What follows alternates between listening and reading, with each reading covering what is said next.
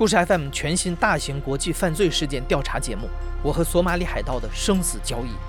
又听到外面在啪啪啪的那种声音，他走到外面，他就在喊我，他说：“海盗来了。”这是一场持续了近五年、人类历史上最漫长的绑架案。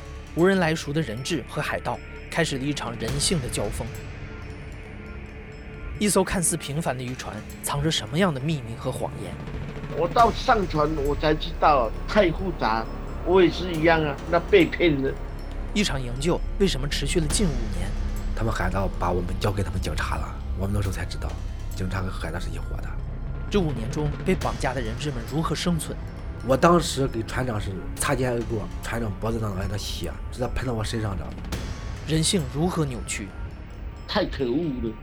人在海盗手里就想要发财，你看。这种人可以吗？被非人对待，监禁数年，一个人该如何活下来？他在自杀的第一个念头就想到我不能死。他又会遇到怎样意想不到的神秘人物和转机？The translator was there and he's like, "What are you doing? What were you thinking?" Blah blah blah.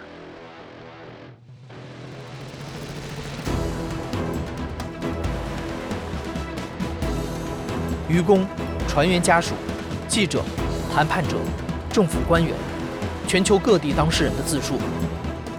故事 FM 二零二三开年突破力作。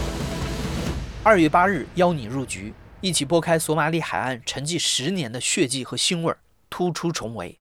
关注故事 FM 微信公众号，了解最新动态。今天节目开始之前，提示一下，为了保护讲述者的隐私，本期节目我们做了变声处理。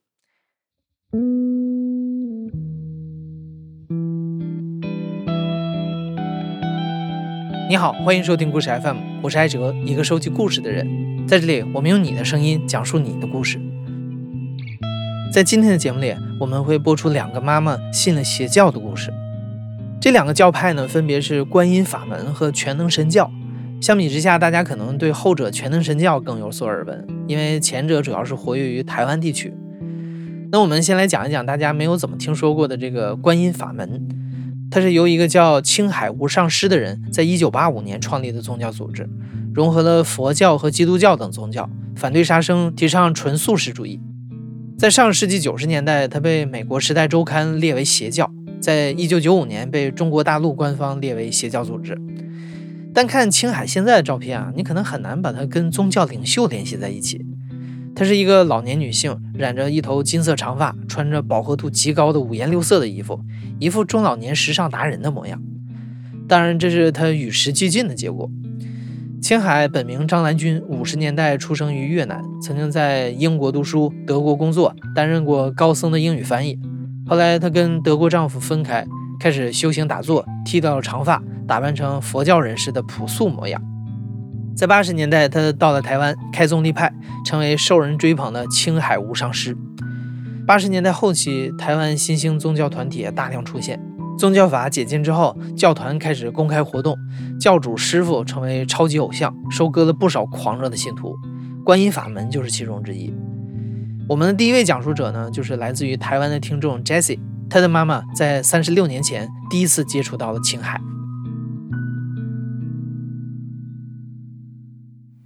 各位故事 FM 的听众，大家好，我是来自台湾的 Jessie。我今天想要讲的故事是，由于我妈妈信了青海无上师之后，她对整个家族还有对我个人造成的影响。我的妈妈呢，她是一个国中的老师，这是她的职业。她个性其实很单纯，她就很容易相信事情。我妈妈是一九五一年生的人，本省人嘛，她台湾人，所以台湾人一般家境都不好，也都是比较底层的人啦。我的外婆嫁给我外公之后就没有再工作，那我外公是在鱼市场送鱼的，所以收入也不多，那要养四个小孩。因为我外婆很穷啊，所以她那时候就什么奇奇怪怪的活儿都接，她还接那个熊经有没有念经啊？就人家做佛事的时候帮忙念经那一种，那个会有一点红包嘛。她就这样子就变成跟佛教有接触了。那我妈就跟着也也对佛教有一些接触。她那时候是去法鼓山圣严法师的那个，算是比较正派的佛教信仰。台湾人一般信民间信仰是非常多的，就到处都会有一些宫庙啊。以前乡下地方呢都是以庙为主呢，有庙的地方就就是大家聚集的场所。那个时代的人因为贫穷，所以他会觉得要会信仰佛教或道教那种有轮回思想的人会多。懵懵懂懂的记得以前有一个叫吴老师的同事说要。找我妈去听一个一个师傅讲经，说他讲经很有道理，可以那个叫做即刻开悟，一世解脱。青海那时候刚到台湾，他都是到处在台北的一些小学，不知道哪里认识的信徒，会帮他张罗场地，然后招揽一些朋友跟同事过来听他。讲经，我妈就跟着去听了，但她好像一听就很喜欢，她很为青海的教理所吸引，因为青海就讲究即刻开悟、一世解脱嘛。那传统佛教会说修行要修很久啊，呃，我妈她就急功近利吧，所以她就 她是觉得说，哇，有这么好康的事情，就只要修，只要跟着信青海。每天念他的佛号修行的话，那我这辈子就解脱了，那不是很很好吗？他觉得听了很喜欢，所以他有这个行为，就是再去招揽他的朋友们一起去听，也导致我我们也跟着去听了好几场。他也找我爸去听，也找我外婆、我大阿姨、我舅舅，统统都被抓去听。观音法门重点就在名字里了。观音，观音，看光听音。他们认为认识上帝需要经由人内在的光和音。怎么看到光、听到音呢？就需要通过打坐来实现。他们还给打坐起了一个别称，叫印心，打印的印，心里的心。这个印心呢，就是这个教派的精华。修炼的等级越高，就能听到和看到更高的级别。一共有五个等级。教众在修行的同时，遵守五大戒律。不杀生，不偷盗，不妄语，不邪淫，不碰烟酒毒品，最终就能成佛，超越世间的时间和空间，活在天堂里。他基本上，你信这个教呢，你在旁边听他讲经，这个不算。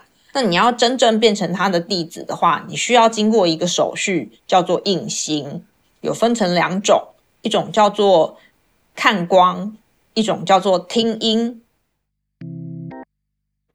看光嘛，就是闭着眼睛。出阶的人可以直接念青海无上师的法号，比较进阶的人有印心过，他有五句咒语。照青海的说法，你就应该会看见到各种殊胜的景象。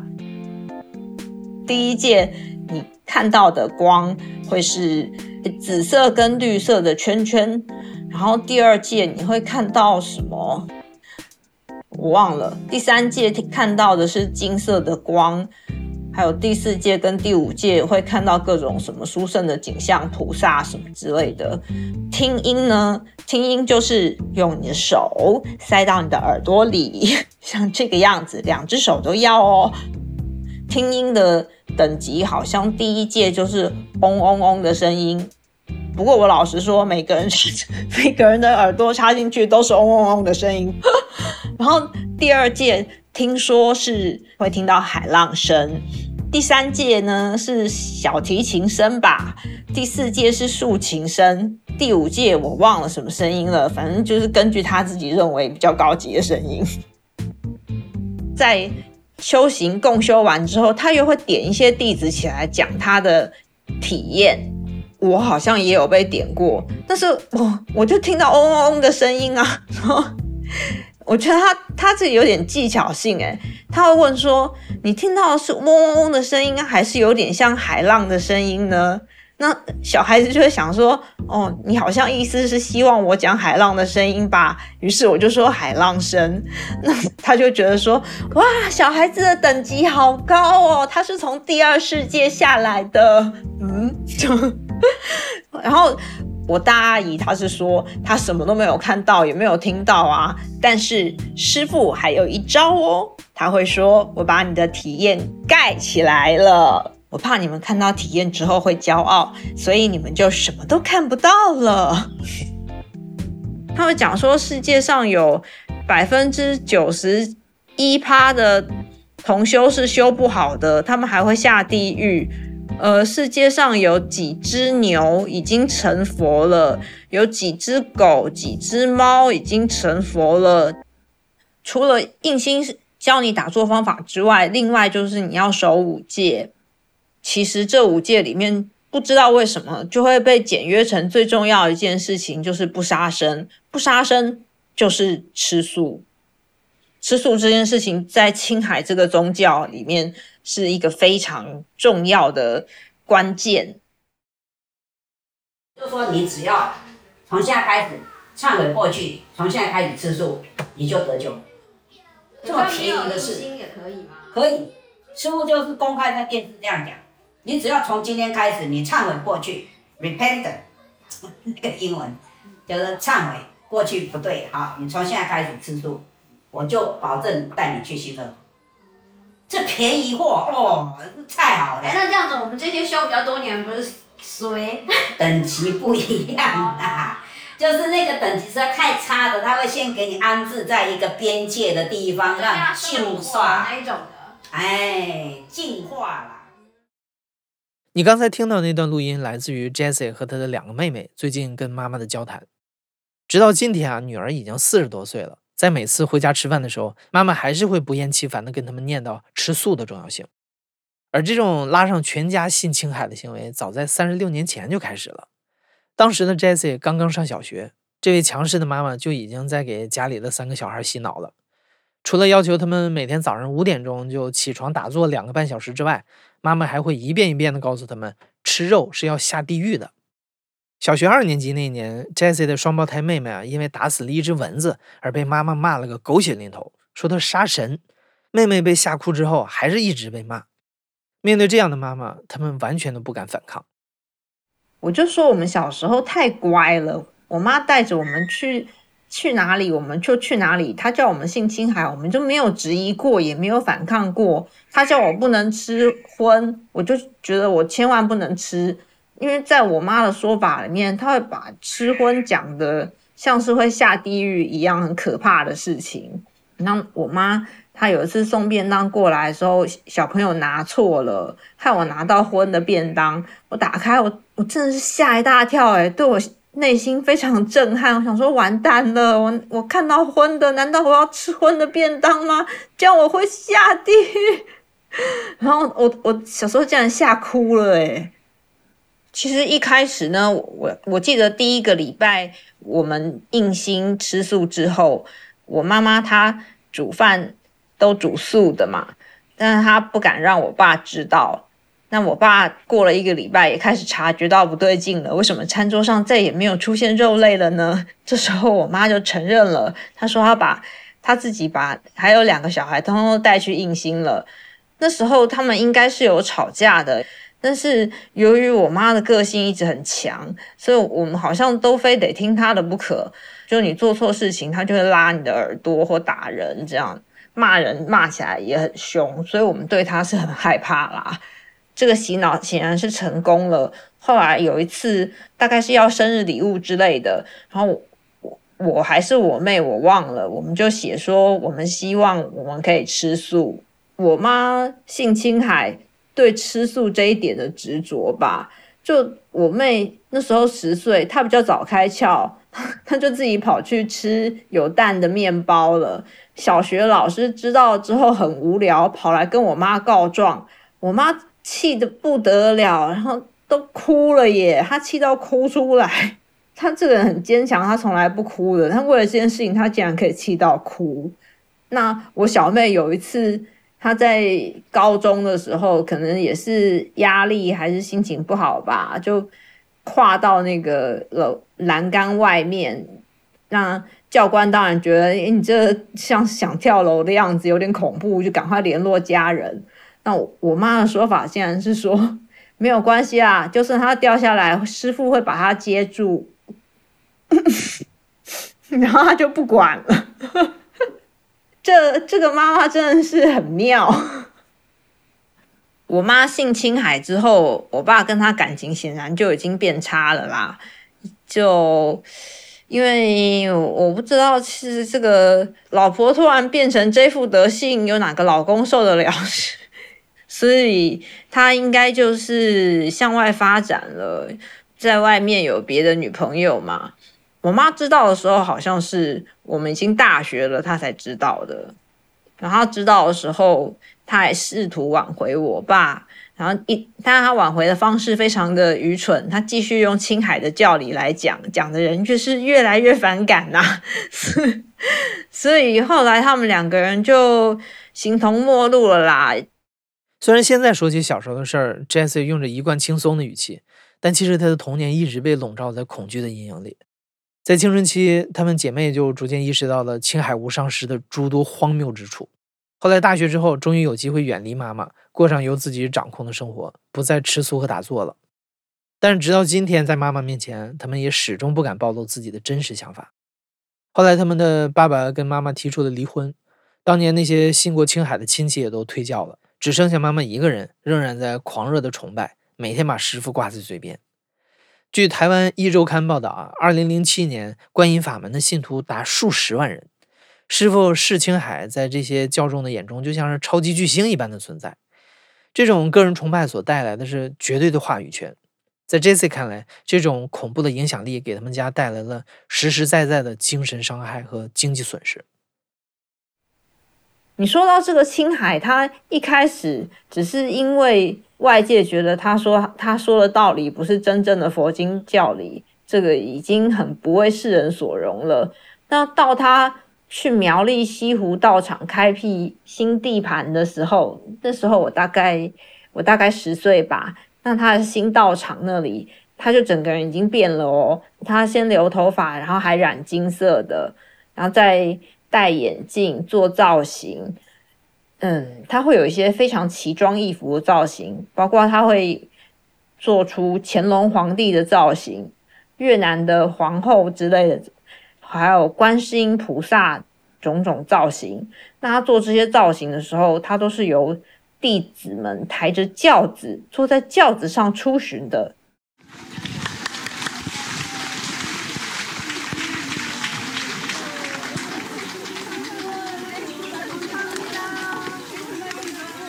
然后在他出巡的时候，他会一边撒他的加持物的饼干，然后旁边两侧路上的信徒就会疯狂的捡东西啊、哭啊、很感动啊。我不知道他们为什么会哭，他们看到青海，他们就感动的都哭出来了。为什么青海这个人这么麻烦？就是他会，他让他的信徒信到会在生活中真正采取行动。诶，我我觉得青海很诡异的地方，他好像很喜欢宣传世界末日，是是不是他的一个手段啊？就是说那时候会有台海危机，会战争，因此我妈竟然信到什么程度呢？她信到呃要移民到菲律宾去，她甚至在这个新竹的山区那边找了一个找了一个宫，想要在那边避难。我们还真的去了两个礼拜，然后他还买了一大堆他认为战争应该囤积的物品。像一些罐头啊、米面呐、卫生纸啊、卫生棉呐，呃，甚至包括了防毒面具。他囤货囤到什么地步呢？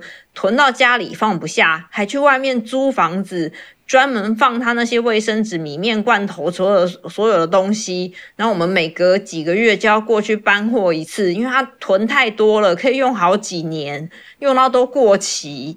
这只是第一次而已。再接下来的一次世界末日就是二零一二了。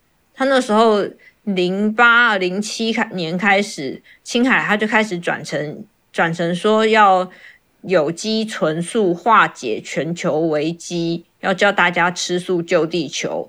那我妈那时候也很认真，她也到处去国中、国小啊，自己做投影片，在那边演讲说吃素的好处，这样超认真、超积极的。而且青海的电视台，它还有倒数世界末日计时钟，这样真的当成有世界末日这一回事。这也就导致了我妈第二次的卖房。那个一九九五年的时候，他也也是卖房子，因为他认为要打仗了，所以他把房子给卖了。后来租一租房子受不了又买，然后到了二零一二年的时候，他又卖了。人家房子该涨价的时候，你都没赚到，然后搞致她搞得他现在根本没地方住，真是都青海害的。大流行疫情只是一部分，很多人或大多数人都无法活下来。末日将到来，甚至更快，有多快，取决于人类的行为、忏悔以及回头与否。那个是师傅说的吗？对啊，对啊，师傅啊，那时候你传最亲爱的所有同修啊，给同修的啊。呃，我我就是看到那个以后我吓到了，因为他已经宣布了，他以前从来不讲这种话，说末日要来了，他不会讲这种话。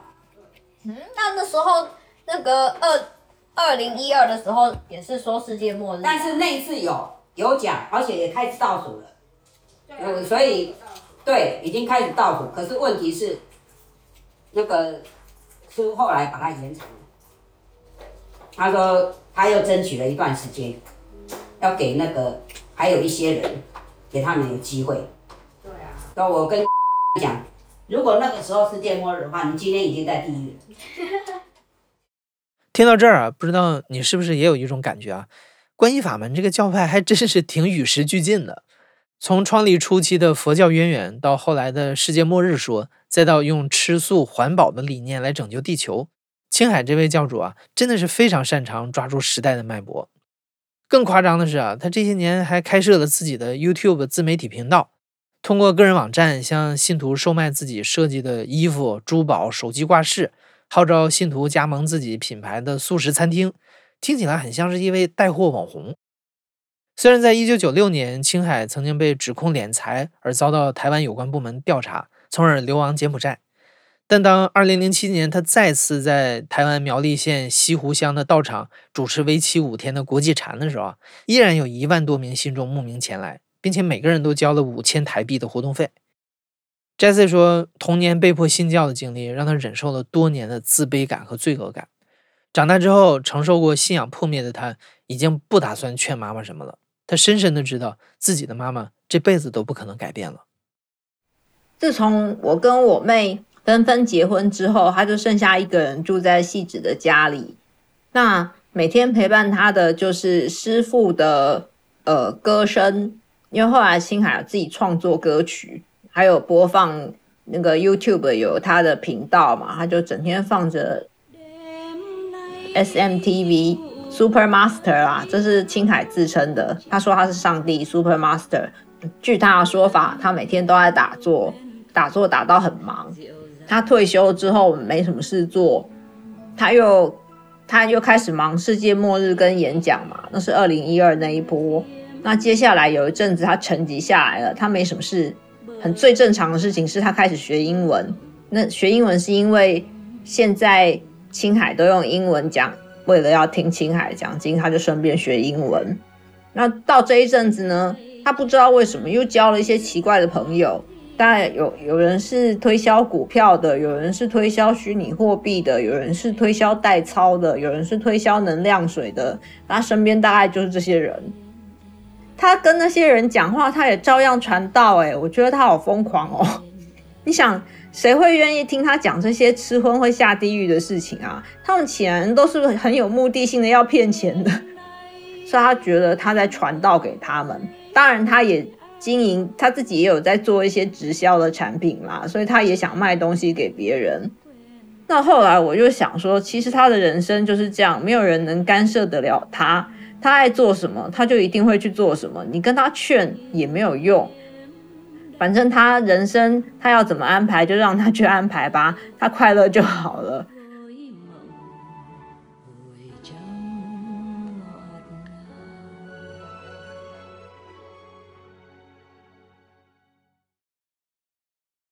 第二个故事的讲述者叫平平。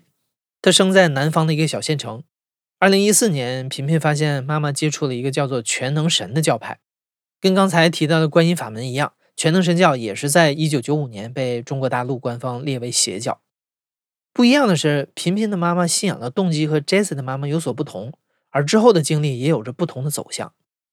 频频之前一直觉得邪教离自己的生活很远，直到大二那年的寒假。她从学校回家过春节，发现本来和自己亲如闺蜜的妈妈开始说一些奇怪的话。我叫萍萍，今年二十八岁。我第一次知道的时候就是大年三十的时候，我们就一家三口，呃，往年的传统就是坐在那儿一起看春晚。可是我妈妈就很奇怪，她就。随便看了几个节目，然后嘟嘟囔囔就说这些人都是假惺惺的，都是罪恶的，都是在麻痹大众，在欺骗大众，表现的一个假象。然后他说：“我不要看这种东西了，我累了，我要去睡觉。”他会把这件事情定义成邪恶的事情，就是用一些很严重的词，就是让我觉得很莫名其妙。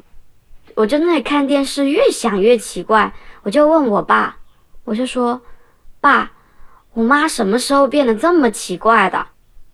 然后我爸爸就抽烟，一根烟接一根烟的抽。然后后来他就告诉我，你妈不是最近才变得奇怪的，她变得奇怪起码有三个月到半年的这个时间了，具体什么时候开始的我也不知道。他就是开始信一种很奇怪的东西。后来我去翻他带回来的那些小本本、那些资料，我才知道这个东西叫全能神。全能神教也叫东方闪电、实际神，由黑龙江人赵维山在上个世纪八十年代末左右创立。他把一位信徒包装成为是女基督，也就是全能神。声称这个女基督啊是耶稣之后降临在世界东方中国的神第二次道成肉身。全能神教宣扬世界末日论，透过传教活动宣称世界末日很快就要到来，只有信奉全能神的人才有资格被拯救。他以为神工作就要向神奉献一切的名义，向信徒收取奉献款来敛财。全能神教是中国大陆近几年打着基督教旗号的邪教里活动能力最强的组织之一。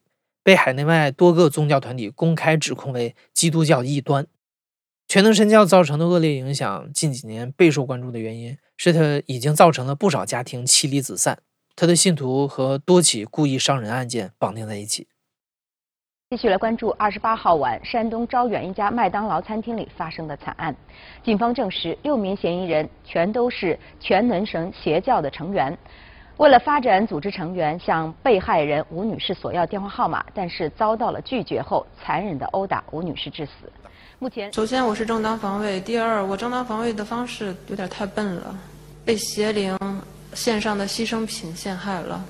你考虑过这样殴打的后果吗？对被害人这样殴打的后果，你当时考虑到没有？就打死。哦，你不怕这种后果吗？嗯，不怕。为什么？因为我我相信神。我一直觉得邪教这种东西离我很远，就很偏远的一个小县城，怎么会有这种东西呢？他怎么信的？他就一个普通的家庭妇女，平时自己去开的铺面，呃，上班也没有接触到什么其他的人。然后我爸爸告诉了我一个更加重磅的消息：你妈妈是被你外婆洗脑的。我外婆有三个儿女。我外公是医生嘛，小姨跟舅舅就是都能从村里接出来，接受比较好的教育，一定要留一个小孩嘛。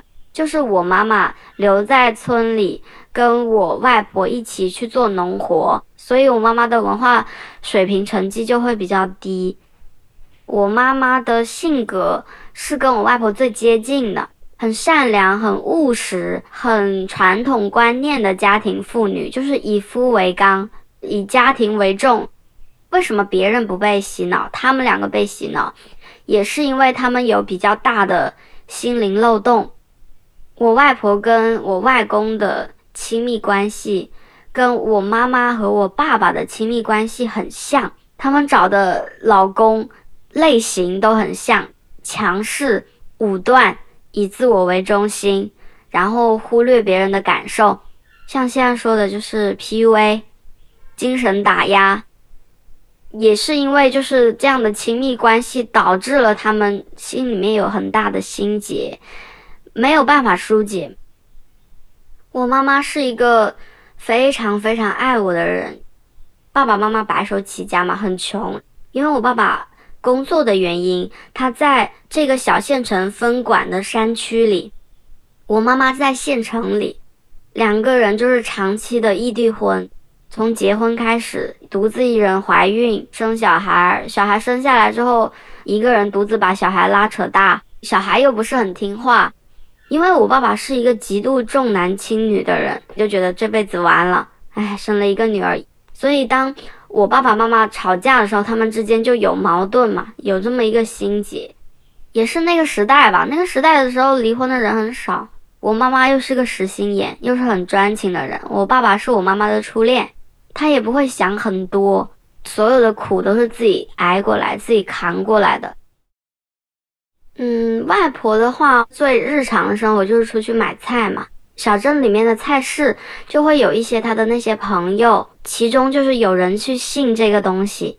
他可能在跟别人朋友诉苦的时候，别人开解他的时候，哎，就很自然的把全能神这个东西引出来了。你知道吗？我原来啊，啊，心里面也是有心结的，怎么都想不开。我就跟了一帮姊妹聊天，然后他们也不会说信这个东西。在全能神里面，他们把聊天交流的这个词用呃用了另外一个词来做代替，他们叫交通。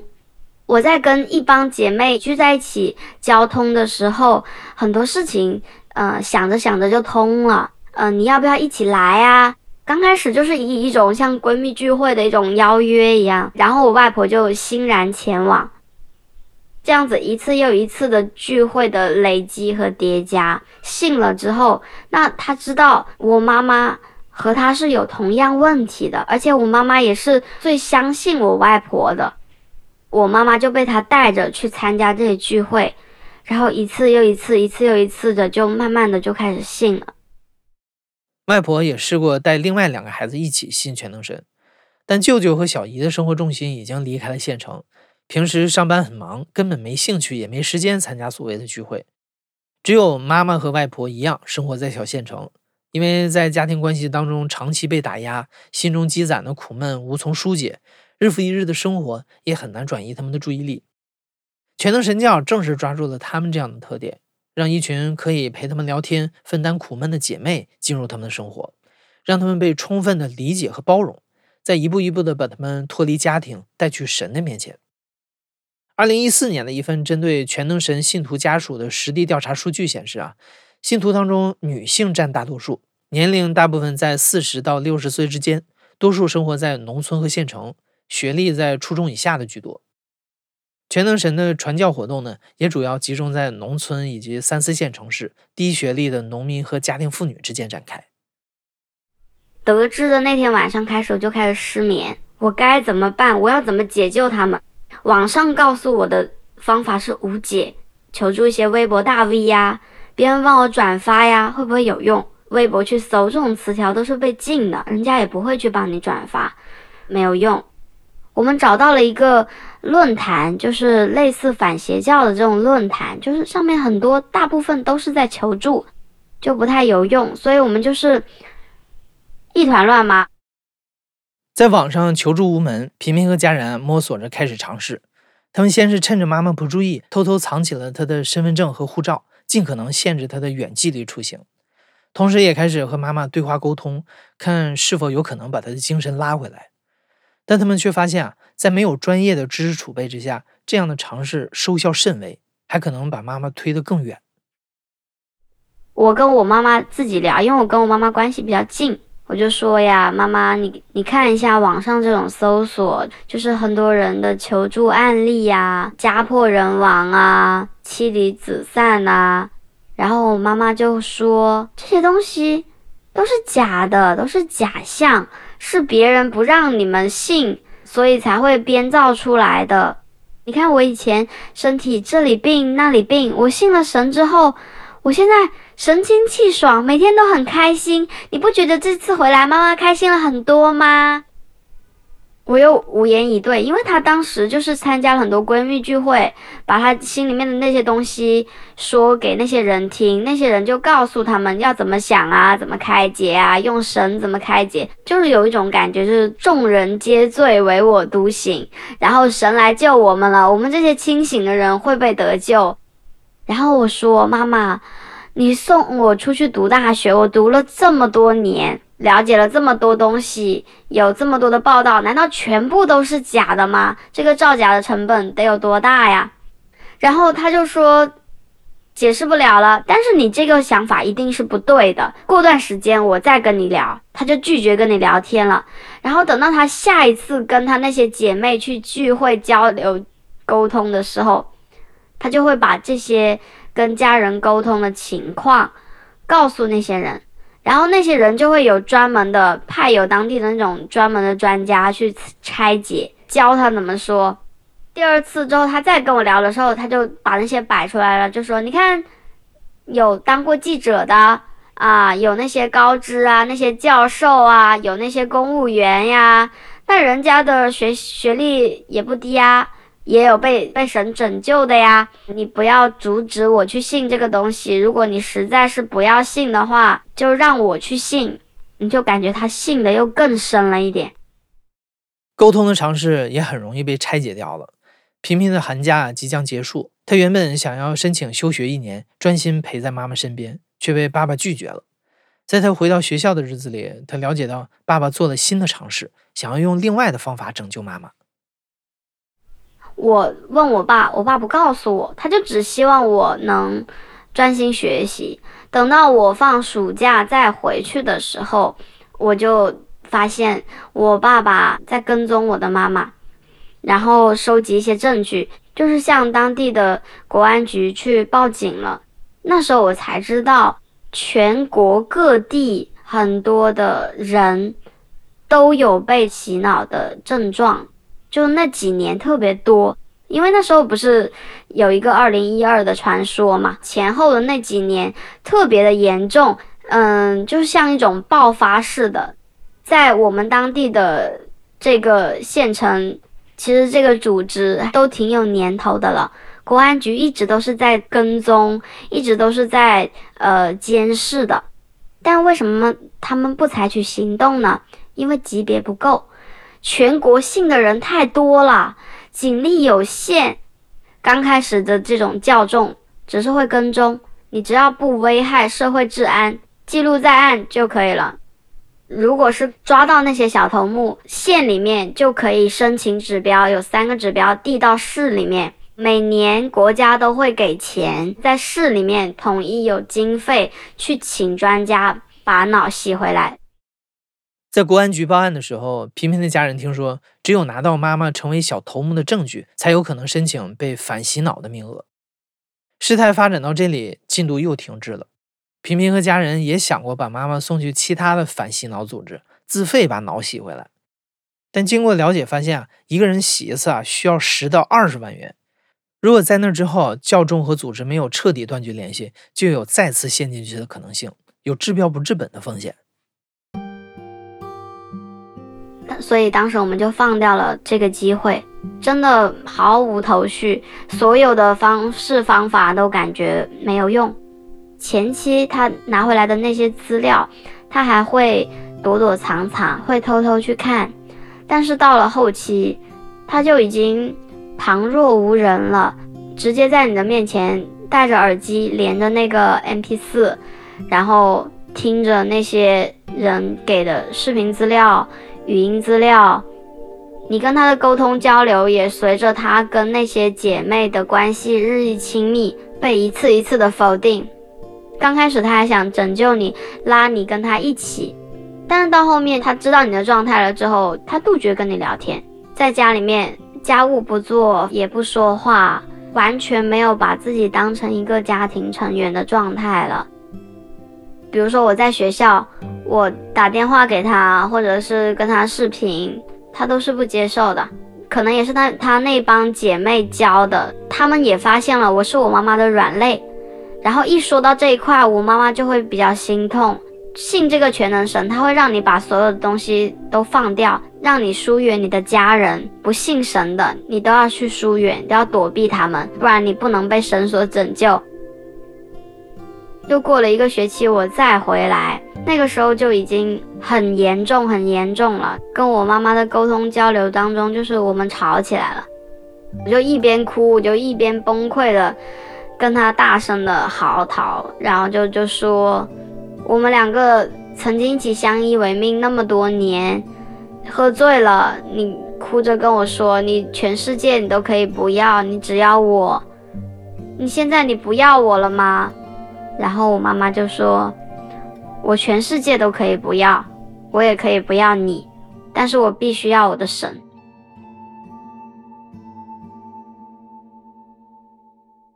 能想到的所有方法都试过了。却还是只能看着妈妈在全能神教里越陷越深，即使不在妈妈身边，频频的心里也每天都被深深的无力感占据着。有一次在频频做兼职期间，爸爸的一通电话把这种无力感推向了顶峰。在有一次那个机构要做活动的时候，然后我爸打电话过来了，告诉了我我妈妈近况的状态，就说她信得更深了，就已经是疯魔的状态了。最近他就一直在说，嗯，他要把铺面关掉。他就质问我爸：“我身份证去哪了？你是不是把我身份证藏起来了？”我爸说：“没有啊，你自己放在哪里了？我怎么知道啊？”妈妈跟他大吵了一架，我爸爸也没有把身份证拿出来。我妈妈就偷偷去补办身份证，但是偷偷补办身份证这件事情，我爸爸不知道。挂了电话了之后，我就在那个场馆外面找一个没有人的地方蹲在那里。痛哭，有一个路人走过来，我又很狼狈的逃走，就又逃到另外一个我觉得没有人的地方，我就觉得我像一条丧家之犬一样。后来平平和家人才知道，妈妈当时之所以去补办身份证，是受了全能神教的鼓动，决定关掉苦心经营的店铺，带着钱出国，一部分供给神，一部分留着自己花，从此消失在家人的世界里。在中国反邪教网的“祝你寻亲”专栏里，正在全网寻亲的有将近六百人，而标注已回家的只有不到一百人。幸运的是，县城里身份证和护照的办理流程比较长，在等待护照的过程当中，爸爸意外的发现了新的线索，让整件事情有了转机。接到爸爸电话的时候，频频正在一个人散心旅行的路上。他说他在家里面。在我们家玄关换鞋子的地方捡到了一个纸条，上面写着很多人的名字，字迹是我妈妈的字迹，他就交给了国安局。国安局他不是一直有跟踪的嘛，他有大致的一些名单，就有一些暴露的人的名单能对得上，然后就能推得出我妈妈已经应该是做到了一个小组长的位置，在这个教会里面有一定的职务了。其实我妈妈做到的那个位置还不足以让她可以用公费去洗脑洗回来，但是当时有一个呃公安局内部的一个人，他也是做领导了，他的妻子也信了全能神，但是他不愿意暴露出来，因为这种东西是有案底的，可能会影响到自己以后升迁，影响到自己小孩以后读书。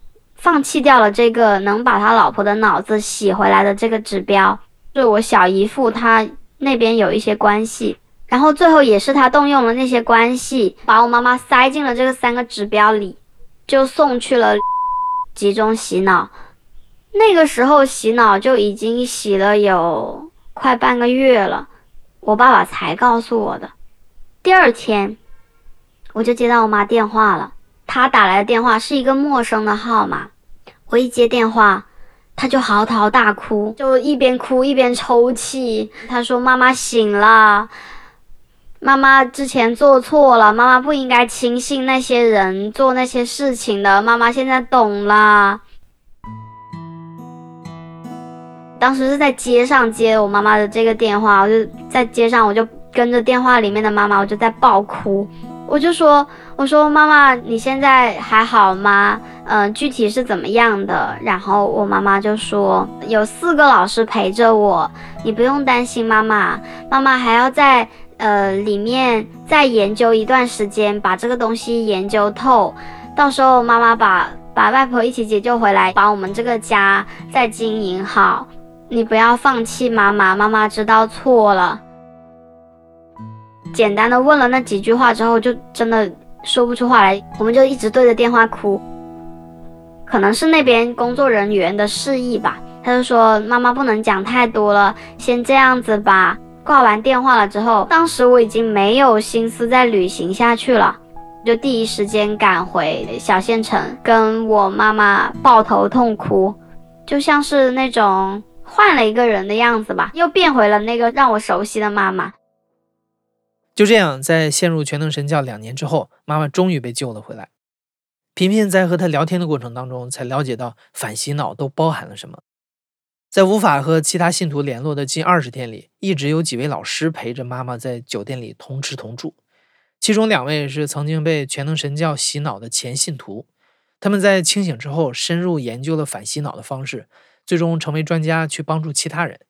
他们做的第一步是对全能神教的教义进行拆解和反驳，尝试让妈妈意识到教义的荒谬。他们不是有那个书的资料吗？那些老师就是。叫他说：“那你既然这么信你的这个神，那你神给你的资料应该都是正确的吧？”我妈妈说：“对啊。”然后说：“那你打开多少多少页，你看它上面是这样说的，对不对？明明说这件事情是不可以的，就是到后面了，他又说这个事情是可以的。作为一个神，他自己说的话颠三倒四的，你不觉得很奇怪吗？”除了让妈妈自己清醒地认识到教义当中的漏洞，还需要用心理疏导的方式，从根源上疏解妈妈心中的苦闷。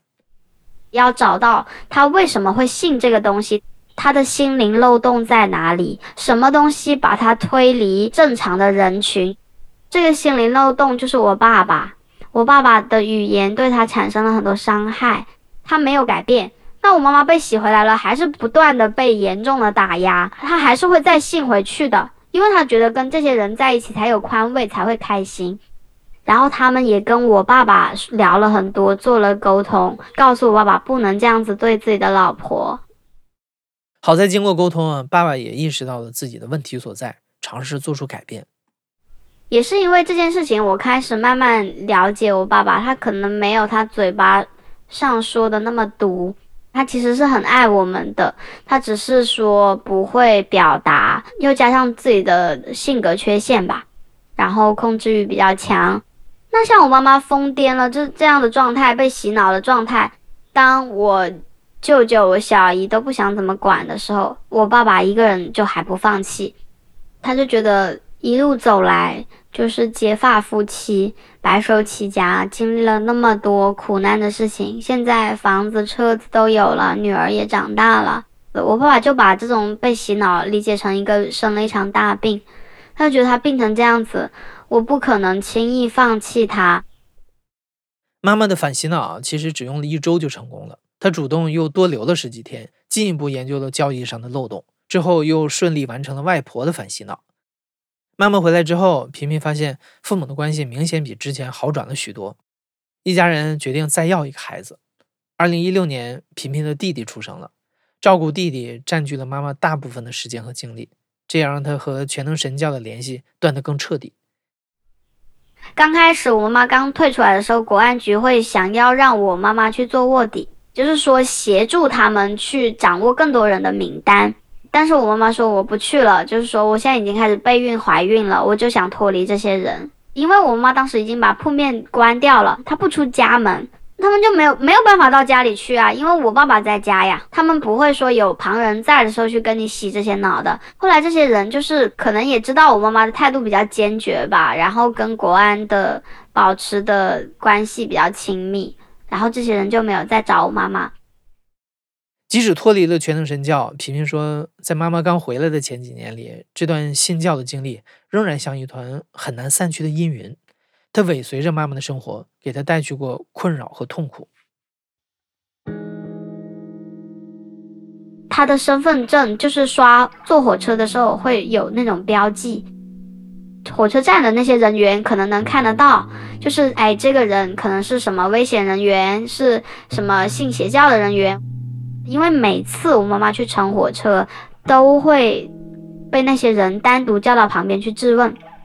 我妈妈都要打电话去给国安局的那个处理这个事情的领导，让那个领导跟这些工作人员说放行，就是像好了的伤口又被挖出来了一样，一直跟随着他。像国安局啊这些政府部门的这些人，他们其实也会派着人去，就是时不时的可能去跟一下脑子被洗回来的人，可能你刚洗回来的一两年，他会密切的跟着你。到过年的时候，都会拿着粮油米上门去慰问，就问一下你还有没有再接触这些人啊，思想状态是怎么样啊？连续来了五五六年，我妈妈觉得很困扰嘛。后来我们搬了新家了以后，那些人要就是问我妈妈要新地址，要再来走访我妈妈的时候，我妈妈就跟他们说，那个队长。你们也知道，我现在已经有了二胎了，我的状态是怎么样的，你也知道了。我不希望你们再来走访我，哪怕是穿的便装，我也不希望你们来。明确的拒绝了之后，政府部门的人就没有再上门。后来就是也有再坐过一两次的火车吧，听他说是那些人没有再问了。